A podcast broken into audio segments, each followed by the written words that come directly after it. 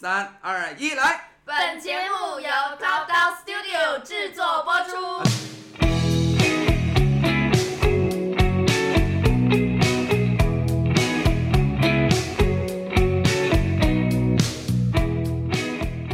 各位听众朋友们，欢迎收听《月聊 Who's Talking》，我是胡晨运。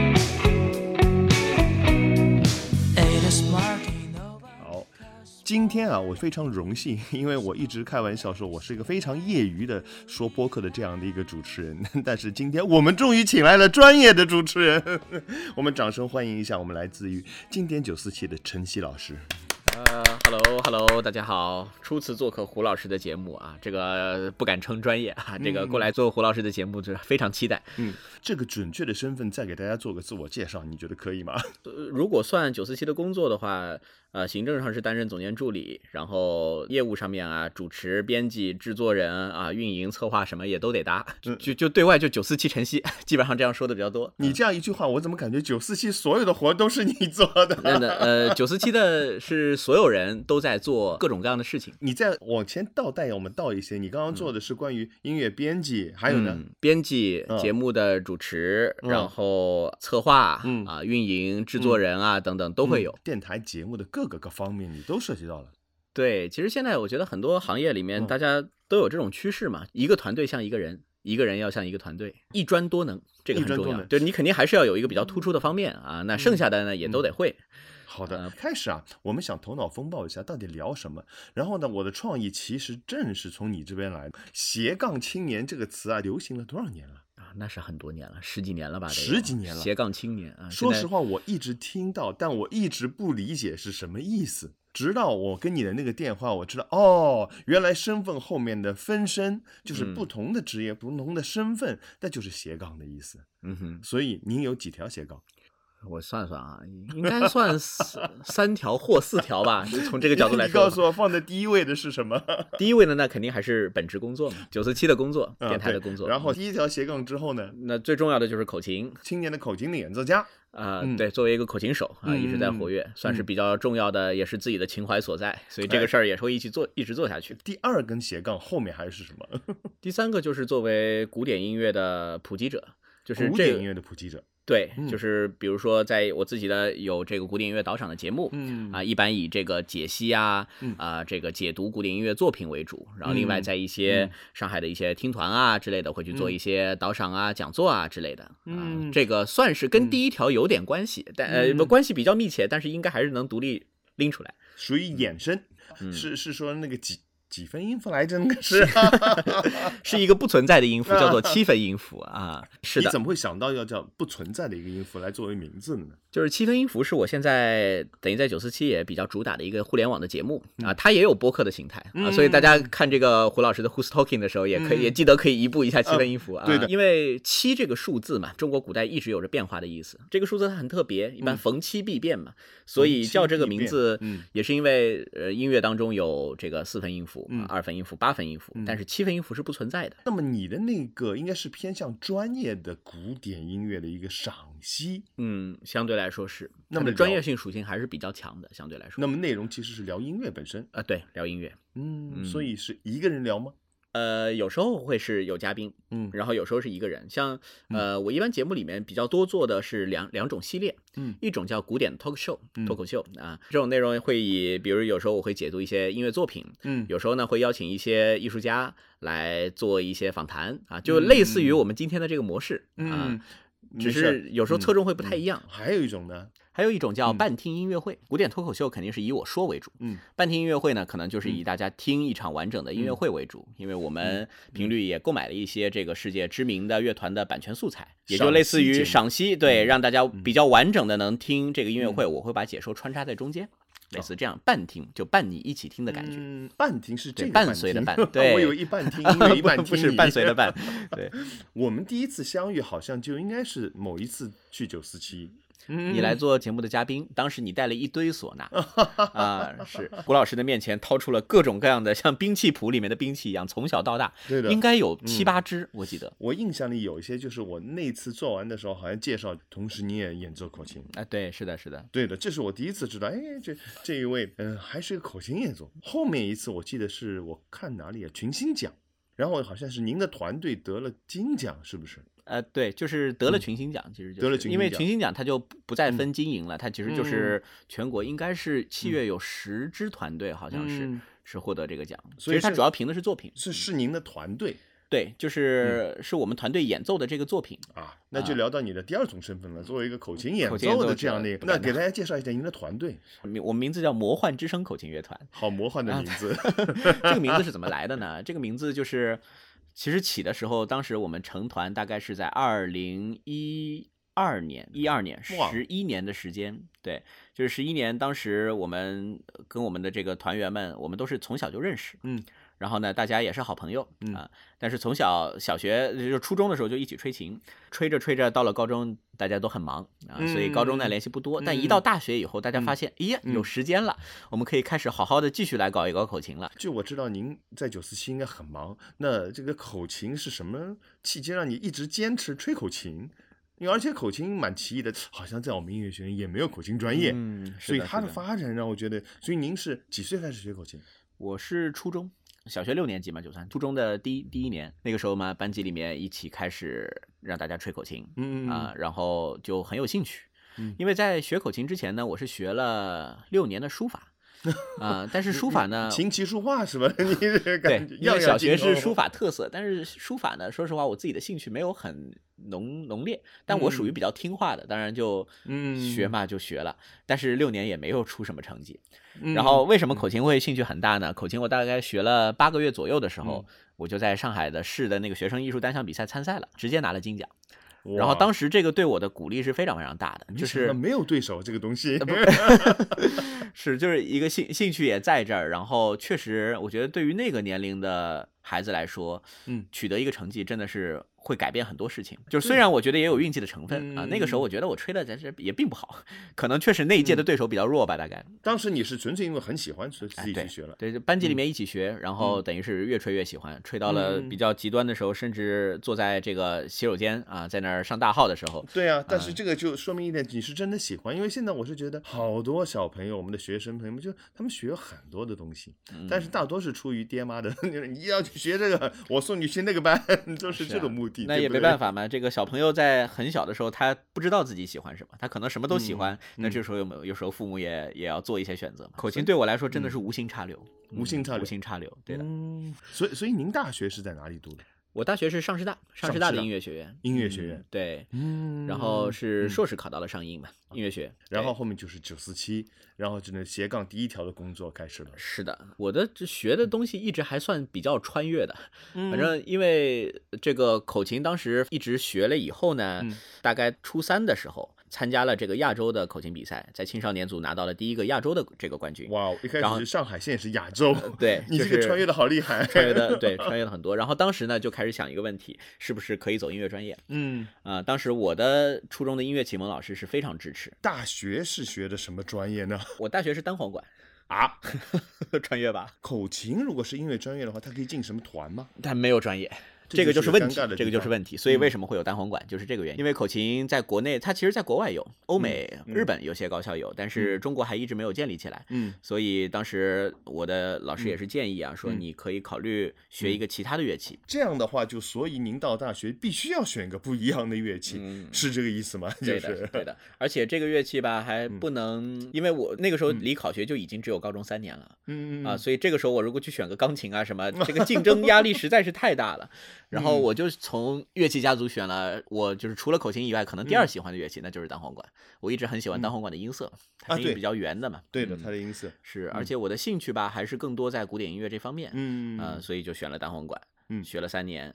但是学三年你考上音是不可能不可能的啦。但是你做到了，啊不不，我我我考的是上师大，考的是上师大，上师大的音乐学院。对，那个时候如果直接想要一步到上音，还是还是很难的啊。但我觉得你的步子永远是比较大的，比如说从上海的第一名到亚洲的第一名，这个金啊奖里面也充满了偶 然，我觉得运气也比较好。说明你还是真的是离不开艺术这一行。嗯那当然，所以看你选的这一些，包括你现在的职业来做的，虽然说我们刚刚开个玩笑，你是斜杠青年的代表，忽然从哪一年开始，有个十年还是有五年，人的身份开始变多了，产生了斜杠。可能这十年的变化是非常大的。嗯跟现在社会的节奏就是这个样子嘛，节奏很快，嗯，然后所有的适应都要在短时间内完成。那嗯这样的话，肯定大多数人都会有多少有这样的一个属性。我觉得嗯你不是也有这样的属性吗？来，胡老师，你要不介绍一下你现在的斜杠身份吧？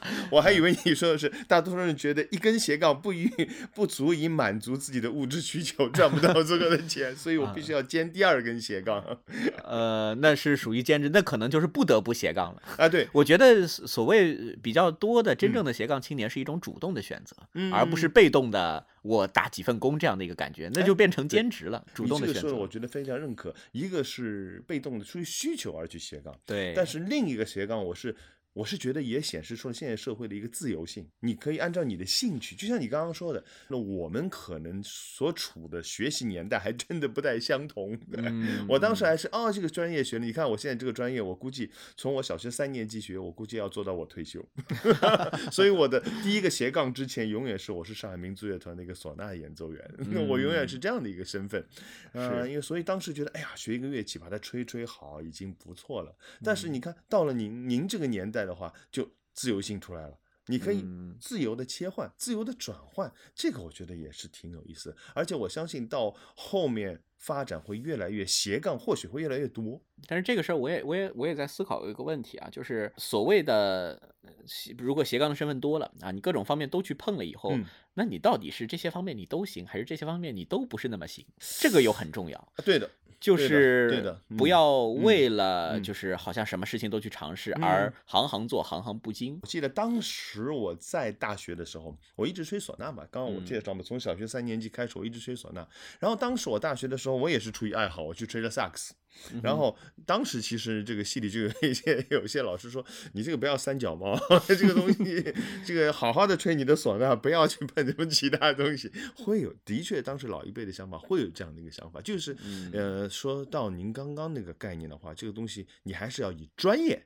你不能是会的多，而是要以专业要立足，或许是这样的一个想法。但是好像现在是不是现在人的精力会越来越充沛嘛？他会能支持他更好的做好每一件事情。确实，就是如果有足够的精力去尝试的话，嗯应该一开始是一个有类似于撒网的阶段。嗯然后一个人可能到了后面会总结出来自己想要走的几条路，兴趣所在的又擅长的这几条路。哎，这个那如果这个总结出来的时候，这个人觉得自己就是喜欢精专于一件事情上，那也没有什么问题。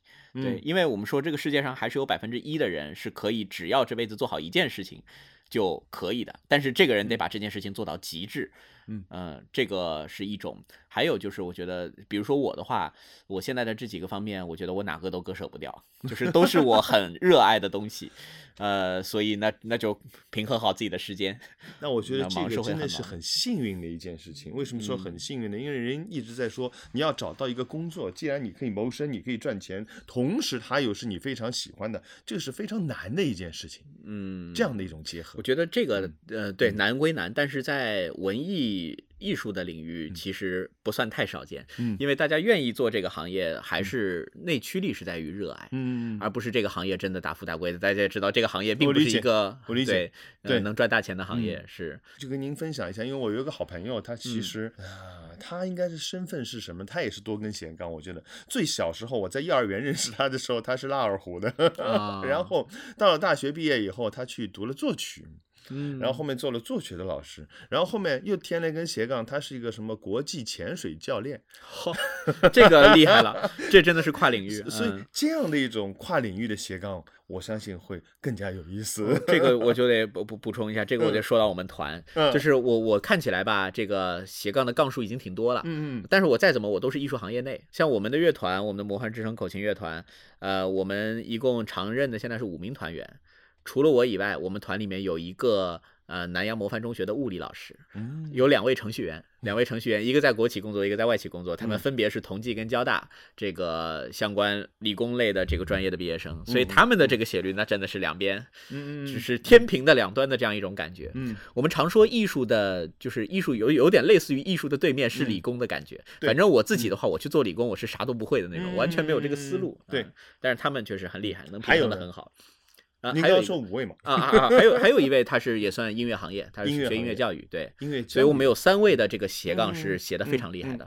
我们当时我们这个名字呢，当时也是学生时期起的，嗯大家实在想不出名字，就叫魔幻之声吧。嗯啊，然后这个魔幻之声呢，在至今为止十多年的时间里被叫错过大概六七个错版，能叫错这是什么呢？比如说魔力之声哦啊，魔魔术口琴乐团、魔法口琴乐团、梦幻之音组合，魔哎呀法可以，的魔法口琴乐团这个好，反正基本上就是呃一提嘛，魔幻记得。啊那我们名字当时起的有点复杂嗯。啊，但因为也是学生时期的烙印，我们也不想改嗯然后对于大家来说，就是我们最大的一个骄傲还是去年的这个群星奖的作品。嗯呃，这个当然也要感谢我们的这个群群艺馆的优秀的青年作曲家孙冰冰老师嗯啊，所以这个作品是叫什么名字？爱上这座城。爱上这座城。，对，嗯这个作品呢，当然现在呢是已经拿到奖了。嗯现在去回忆一下当时的这个从诞生到最后的拿奖，三年的时间，因为群星奖它是三年比一次，嗯然后一共有五关，叫过嗯五关斩六将，一共要比赛五轮啊。反正每轮这个作品也会微调，因为当时我们这个缘起就是在于孙冰冰当时找到我们，我们对于他来说，他想找一个呃适合在全国公共文艺领域去切入的题材，口琴是个非常好的切入点，因为嗯。口琴一直是一个最普及的乐器，它在中国对嗯。早期的乐器普及当中，它是有嗯着很重要的作用，因为那个嗯。时候大家买不起其他太贵的乐器就买口琴，对。但是呢，如果老式的那种口琴，它的演奏性能其实是受限的。那我们现在演奏的这种半音阶口琴呢，它是可以跟专业接轨的啊，所以他发现了这个点。那对于我们乐团来说呢，口琴缺作品，口琴极其缺乏作品。你这么一说，我觉得是的，因为为什么？就是说，我们每一次我想到一件乐器，我必须要想到它的代表作是什么。对对对，举个例子，二胡、二泉映月，是是琵琶什么百鸟朝凤 小嗯提琴、钢琴的真的是，它是不缺作品了。对 是的不缺作品但是口琴，我刚刚就在想，代表作是什么？那么你能告诉口琴应该它的代表作是哪一首？在嗯过去的大家的认识里面，口琴的代表作会是一些老歌儿，其实是一嗯些，比如说啊、以前陈歌辛老师创作的那些《玫瑰玫瑰我爱你》啊，《夜来香》啊，啊，邓丽君歌曲用口琴来类似于翻奏一下，它本来是歌曲，它嗯并不是口琴曲。对，它不是口嗯琴曲，嗯所以口琴它一直的定位它不是一个专业乐器。那么在国外呢？国外的话，嗯就是、国外的情况其实有部分类似，就嗯口琴的更多的活跃呢，还是作为一个上手门槛比较低的，嗯可以用来群众陶冶情操的乐器。那它现在呢，有更多专业性的可能，比如说他的作品，嗯一些从二十世纪开始，西方一些比较重要的作曲家是给他写作品了。嗯比如说沃恩·威廉姆斯、法国的米约啊等等，但因为二十二十世纪的古典音乐，它就不像十八、十九那样离大家那么近了。二十世纪开始，那些作曲家的名字也没有所谓贝多芬、莫扎特、拉赫玛嗯尼诺夫这么如雷贯耳。对，所以其实他们写过口琴作品，但是并没有流传的很开。嗯呃要真说口琴的一些代表作，那只有吹口琴的人才知道了。我说出嗯来名字啊，肯定这个像是一些什么托雷多啊嗯啊一些口琴协奏曲啊之类的。嗯，不是不是一个打入大相对来说众的作品，小众一些。相对小众。我觉得这个其实还是会影响到它后面的传播和发展。对，影响的还是比较大的，我嗯觉得，所以它定位是比较难以定位，它它是一个，我一直觉得它是一个既大众又小众的乐器，嗯。嗯、它在大众和小众的领域吹的东西是完全不一样的。对，嗯。对于这一块未来的发展，我是我个人是很看好的，嗯。因为现在我觉得世界上很多的口琴手，那、包括国内，那可能我们乐团就是一个代表了。嗯。呃，我们在做的事情是想要在音乐圈内证明啊，嗯这件乐器它的演奏性能是很强大的，它是足以适应一些比较正式的演出场合。那所以这个事情应该会慢慢做起来啊。现在慢慢的作品也在增加，演奏的人也在增加。嗯。啊，人才这个关键还是看人吧。嗯，对于作品的需求上面，现在有很大的变化，就是我自己的感觉啊。因为以前，嗯，所谓的我刚刚提到的那些如雷贯耳的经典作品，它往往还是一些专业层面的作品，它是一些独奏曲或者是一些协奏曲。但现在好像这些曲子的传播度和热度。反而不如很多的翻奏作品，是是不是？因为现在你看网络上，网络上，呃，我我有一些新的学生，小朋友学生，他说，哎，胡老师，我要学唢呐，为什么？我他说网上吹那个某某某那首歌很好听啊，对对对，他们就是出于这样的一个目的。这个在口琴里面太常见了，百分之九十的口琴学习者都是奔着这个目的来的。听到一首歌想要去吹，那那还真别说，在口琴里它容易实现，因为口琴上手门槛低嘛。那种翻奏，哎，翻奏，对，是的。其实我是觉得翻奏。从专业的角度，以前其实是很多人不耻的一种 行为，因为你没有一个创作力。我总得演一首原创的一个 什么作品，但现在倒真的是大家都逐渐的会觉得好听就好，对，是不是这样？从这个角度来说，在九四七这个会不会也受到一些的挑战？嗯，还真的是会有啊！你这个直接切中到了一个很要害的问题啊，就是呃，因为现在的时代呢，它更多是短平快的文化艺术，是更容易。为大家所知道啊，互联网时代换流量时代啊，那我们九四七来说的话，我们是不以流量为目标的啊。当然，你如果有好的流量，我们也开心，我们也喜欢。但是我们的评价，我们所产出的广播文化的内容的话，我们的尺度应该还是要以它本身的质量、它的美感、它的这个整个的调性为导向。所以我们还是以古典音乐为主。嗯，而且古典音乐怎么说呢？这个。也不是现在是小众了，它从二十世纪以后，它一直就是小众。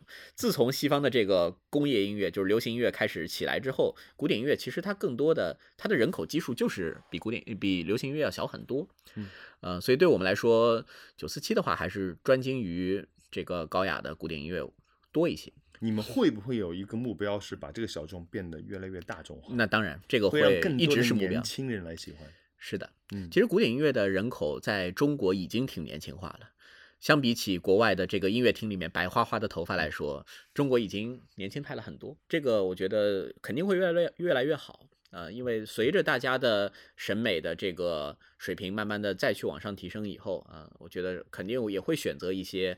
更多元的音乐嘛，它是众多可能性的一种。更多元的音乐，对的，您说的非常的客观。因为因为其实呃不只是九四七，我像像我们乐团，也其实是一样的。我们演奏的话，不可能是我们的音乐会里加出很多翻奏的作品，这些好像总会有些格格不入。翻奏的作品比较适合在互联网的社交平台上。或者视频平台做传播，视频形式，就比如说你的那个 B 站啊什么，你也会录一些这个比较接地气的流行。对对对，我自己的口琴 我也会录。对，这这也是我们斜杠的一条。是是是，我们是都是属于某某的平台 UP UP 主。对，没错没错。你像我自己的这个，我我自己当然现在录视频不多啊，录视频的话，我大概还是百分之八十的量会是以流行歌曲为主。啊，因为好听嘛，好听，大家点进来啊。然后，但是我置顶的几个呢，会是比较有分量的古典作品，嗯，就是能展现出这个乐器，要展现出这个演奏的水平，展现出乐器的可能性。希望呢还是用一个比较短平快的方式把大家带进来，然后你感兴趣了以后，你就有可能会往上再继续去学习，嗯。不过刚刚你说那个是对的，在大舞台，在专业音乐会的角度，然后在不同的视频的短平快的一个角度呈现的是应该是不一样的作品，嗯，但是我是觉得更好的结合吧，蛮期待如果真的是有专业的优势，但是又挑一些非常更加多元通俗的多元化的人来看。或许会对某一样乐器的发展会有更大的推动力。我也在做这样的尝试，我也尝试。你想，其实我做 UP 主时间很短，我做 UP 主就是疫情以来，然后没法。我们俩应该差不多。对，就是，然后被拖下水啊，不是，也不不能说是被拖下水，我是非常开心的跳进了这片海洋。某些作品你会发现，哇，真的是跟音乐厅，呃，它的受众听到的人的他的当量就完全不一样。嗯，它的传播的速度、传播的面会完全不一样，所以在疫情结束以后，我才会把短视频平台上的一些节目，我就变成了音乐会。哦，我到处巡演，结合起来了。关于二次元的，关于摇滚的，关于电音的，会。哎，这个好，这个好。所以有很多年轻人倒是其实是蛮喜欢的。嗯，然后我也在思索一点，或许很多经典的确是有经典。但是他们经典毕竟是生于一定的时代背景，生于一定的专业环境、艺术环境之下，经典或许是永远在变的。是，嗯，这个让我想到，一般说能看到未来的人是这个世界上社社会上最 最顶层的那千分之一的那个人啊。但所有人一定都在猜未来，对，在猜。嗯，我的感觉从古典包括民乐的角度来说。就是有一些经典，你可以预见到一千年以后它依然会是经典。我觉得嗯贝多芬的第九交响曲，对吧？对这个嗯无论过多久，它它不一定不会褪色。对我第一反应想到是古琴的流水。呃，对对对，是的，像这样的嗯一些作品，但现在会让我也觉得比较困惑的一点，就是现在我们这个时代的流行音乐，就是商业化的一些音乐，哪些能够流传到未来的几百年？我觉得，嗯。周杰伦可能是可以的，嗯，但是嗯。其他的，嗯。就是我不知道这个尺度在哪里，嗯就是可能挺难说。嗯。你这这个背后唱出来的是一种情感的维系，那这种情感的维系，就比如说现在我们去听周杰伦的演唱会，听的其实不是那个歌本身，听的是这个歌背后那个时代的自己，是会有这样的一个点，嗯就是为。什么大家会跟着一起唱，因为嗯回忆中的那个童年应该是美好的。嗯那么等到我们的后面的几代人不再听周杰伦的时候，嗯他的作品会怎么样？所以我非常好奇这个点。所以我我有同感，什么同感呢？就是我现在回过来分析的话，或许经典是属于某一个时代，但是嗯真正的能留下的经典，一定是那个时代最有艺术性、最有高度和深度的，对它是有它的质量，所以它才能流传。我嗯，没错，我觉得嗯。可能不光是一种情感连接，嗯。它一定会有一些，嗯，就是比较，就是深度这个东西很难解析了，可能会包含一些人类的比较终极的一些命题啊，它是一种崇高的审美的这些东西，可能这这会是非常永恒的。就像现在流行歌曲中的雇佣者，这是一个现象，因为这个是嗯我自己也很困惑的一个现象，因为我做很多的讲座，幼儿园的小朋友为什么会会？然后我问了幼儿园老师，我说这都是你们教的吗？他说不不不不，我们从来没有教过这首歌，但他们都会。哎呀，这个真的是一个现象级，因为我的印象里倒是很长时间没有出现过这样的一首在这么小的年龄阶段可以流行的歌，而且边唱边哭啊，啊 对啊小朋友唱的可带感啊，了。对啊，因为好像过去几十年也没有这一首，就是说，嗯或许是周杰伦作品，没有哪一首是幼儿园小朋友都可以唱的朗朗上口，可能是戳到了他们这个年龄段的某种情绪，我觉得。某种情绪，某种情绪 而且嗯传播面这么啊普及，对对对每一个幼儿园都而且现在这个就是流量的聚集效应嘛，一旦嗯你一个事情开始火了以后，嗯纷纷大家就会去效仿，开始滚雪球的这样越滚越大。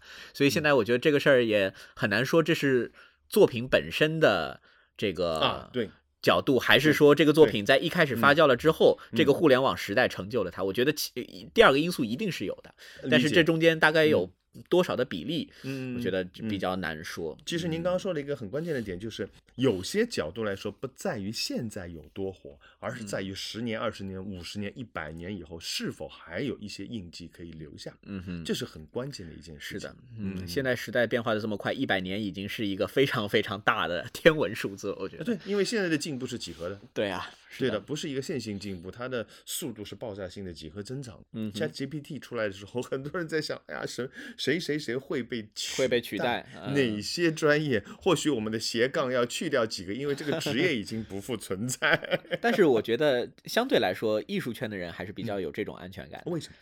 我觉得艺术本嗯身就，比如说我们所做的一些事情上面，音乐的演奏这个东西，如果哪天真的能被 AI 取代的话，嗯我是不相信它会被取代的，因为我觉得。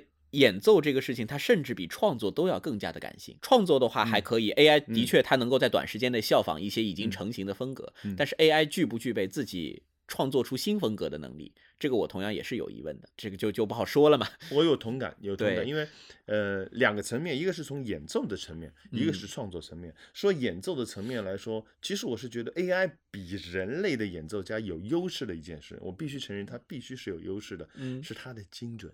啊，对，我相信 AI 可以在速度上达到人所不能，而且它的精那太容易了是对的，但是我们换一个角度来想，音乐的很多真正打动人的瞬间，是因为不精准，是因为嗯哎，这个。很有意思。如果他按照节拍线性的去走的话，你不会觉得有感觉，因为什么？他已经有一嗯个线性的感觉下去。它某一时候吸了一口气，稍微长了一点；某个时候稍微激动了一些，这才是打动人的瞬间。嗯，这个未必是机器可以做到的，未必是某一个方程式可以推算出来的。这个我觉得他们一定是做不到的。啊，对，就是只能说这个事情一旦有一个人这么做了以后，AI 可以根据这种风格再复制到另一个作品的演奏，使这个作品听起来像是这个人演的。啊我我就就就比如说，像是真人演的，像是对，而且就就就比如说胡老师啊，您在吹一个唢呐的作品啊，作品这个到了这个地方，到了啊某一个慢速乐句的时候，你会渐慢啊，然后再会加一个气口哎，AI 学会了。就把另一个作品啊放过来说，这个像不像胡春运的演奏？可能这个能模仿一些，他就非常精准的加了三点五秒的延迟时对间。对对，是的，这个 所有的背后是数理思维嘛，AI 的背后是这样一种思维嗯。但我觉得这个要真的哪天如果真的是能取代的话，这个事情会变得非常非常恐怖。嗯我想想后脊发凉的这样一种感所以觉。我现在觉得可以打动我的，让让嗯我听起来真的是真人的演奏。为什么？它是嗯带有情感的，而不是一个机械化的运算的结果。是的，机械运算接走就嗯。就是它还是 AI 只能只能模仿的，嗯，就是说你它如果真的模仿了一个真人的演奏，我们大幕一拉以后，你可能不知道后面演奏的是真人还是还是这个机器啊，但是它嗯。永远也只能模仿。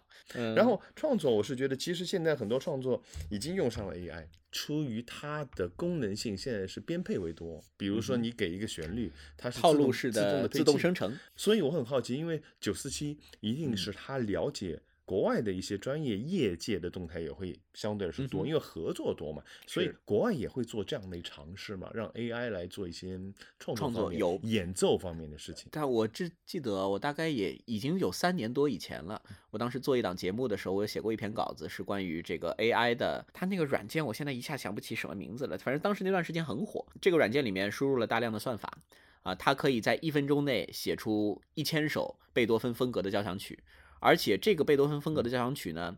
呃，网上有个视频啊，叫做贝多芬第十交响曲 啊。我们知道贝十其实是不存在的、啊，我知道延续了，对，就是说这是一个 AI 生成的贝多芬风 格啊，你真的你去听的话是像的啊嗯，它是很相似的嗯。这个事儿一直在国外是有人做的嗯，而且它的那个系统呢是升级过好几次。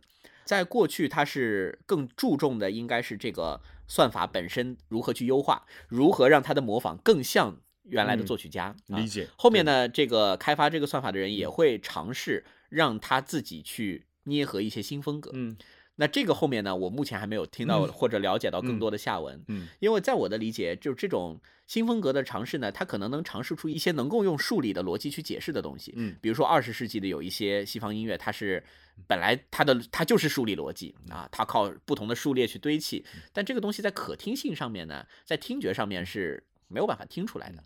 我觉得这些呢，他可能能尝试出来，但是如果他真的要去创作一种什么独特属于 AI 的，要要跟之前所有人不一样的风格。啊、我觉得这个好像一直有人在尝试，但是目前没有听说过有什么乐观的结果。其实回归到音乐的本质，还是需要好听，它是需要嗯感动别人、打动别人。对，情感本质还是最重要的。我觉得而且这个点才是所有的我们很多音乐呢得以延续发展的这样的一个动力点。就像你觉得啊双簧管好听，口琴好听，我要去学，其实好听是第一位，然后你才能把一些好听的东西传播下去，让更多人去学习，对，好听又不能只是好听。又不能只是好听。对，好听到了，对，你要真的要成为那种最能留下来级别的作品，一定也不能只是好听。我的感觉是，而且这个好听其实很难。什么叫好难？什么叫好我是觉得就跟人吃菜一样，是人家吃饭，你觉得上海菜、北京菜哪个好吃？因为口味各不相同。你要把同一首曲子演给所有的几万个人听，他们都要喜欢，这个太难了。你吃一口菜，人家这个咸了，这个淡了，还有口味不一样。听音乐一定也是这样的，对，所以我觉得这一点上面是要去考虑，到底是自我的一个审美，还是一个大众的审美会更为重要，对不对？嗯我相信这个也是我们搞艺术的，像九四七，像我们乐团。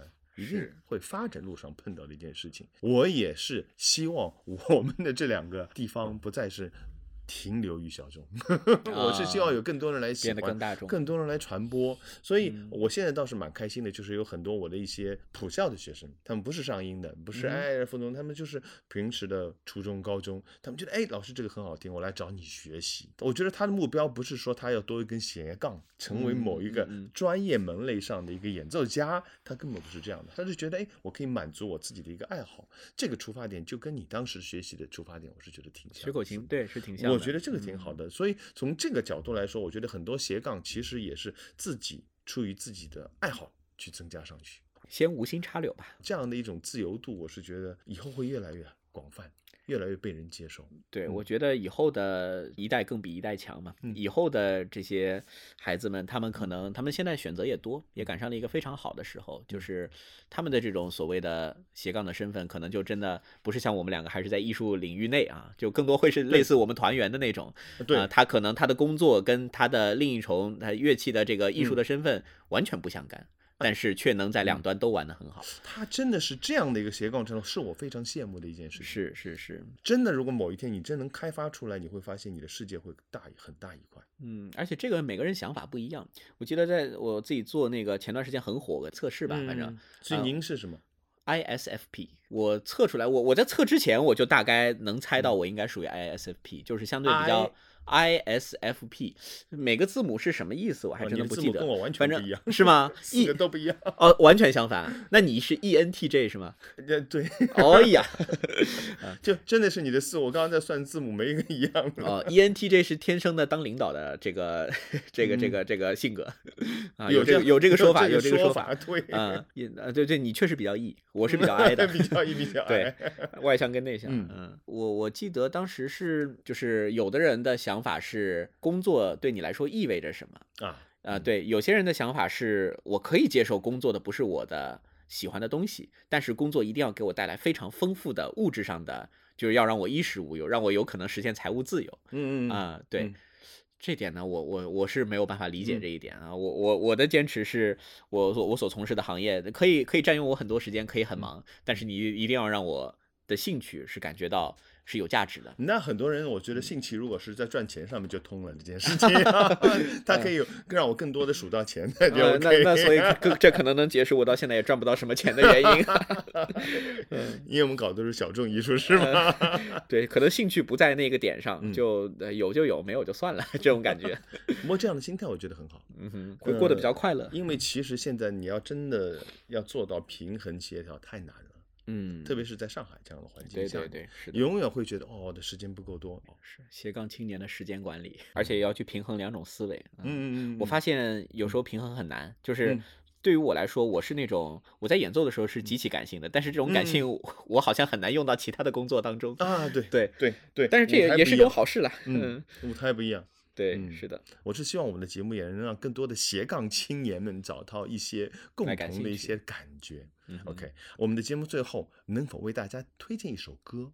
啊，那我还是会推荐古典的。你让我想一下，只有只有一首是吧？哎呀，你最爱的那一首勃？拉姆斯肯定是勃拉姆斯，哦，但是勃拉姆斯的什么？你要让我选一下。好的，呃，我是特别喜欢勃拉姆斯的一个人。最早的时候，嗯在小时候听的音乐人还不多的时候，嗯有段时间我特别喜欢莫扎特跟肖邦。一定是年龄会变的。对，年龄会变。对，然后到了一定时期，你开始所有人都听的时候，那个时候根本选不出来自己喜欢谁。听的多了以后，又到一个时候、嗯开始会有倾向。我觉得我现在是处于这个时候，可能再再下一段时间又很难再有呃倾向。当然，内秀的，呃是勃 拉姆斯是一个非常闷骚的，喜欢把自己藏起来的，是喜欢在这个听不见的声部里面搞小花样的一个人。第一交响曲的第四乐章吧，这个作品就是因为他的第一交响曲被人戏称为贝多芬第十交响曲嘛，嗯。就是因为写出来以后，嗯。大家都说他写的很像贝多芬。嗯。那我我对于这个乐章的解读，我一直是觉得这个第四乐章开头嗯就是一个很具体的布拉姆斯怎么走出贝多芬阴影的一个过程。就是这个第四乐章的开头呢，你听起来会觉得雾蒙蒙的，嗯这个音乐很混沌，嗯好像没有什么太清晰的旋律线条啊，然后还突然会出现那种非常贝多芬式的那种嗯贝多芬交响曲的这种音响。然后突然间，这些音响大概一两分钟结束了之后，会演奏一个很拨云见日的旋律。那我觉得那个就有点像是勃拉姆斯自己，就是他这小找交响曲，对他这交响曲写了十五年，他一直觉得贝多芬的阴影在他心里种下来，他那个旋律一出来，就好像是找到自己了啊，一个圆号的旋律，然后再之后就出现的是贝多芬的那个被认为是很像他《欢乐颂》的那个旋律啊，但是那个我觉一直觉得那是勃拉姆斯自己的声音，就是那种厚重的这个大胡子的感觉，那是贝多芬的作品里面没有的。所以我刚刚想了很久，如果要要最喜欢勃拉姆斯的，可能是这个乐章。好的，非常感谢陈曦老师今天来做客，谢谢谢谢，我们下一次期待再聊。OK，哎好嘞好，那就这样，听众朋友们再见。拜拜。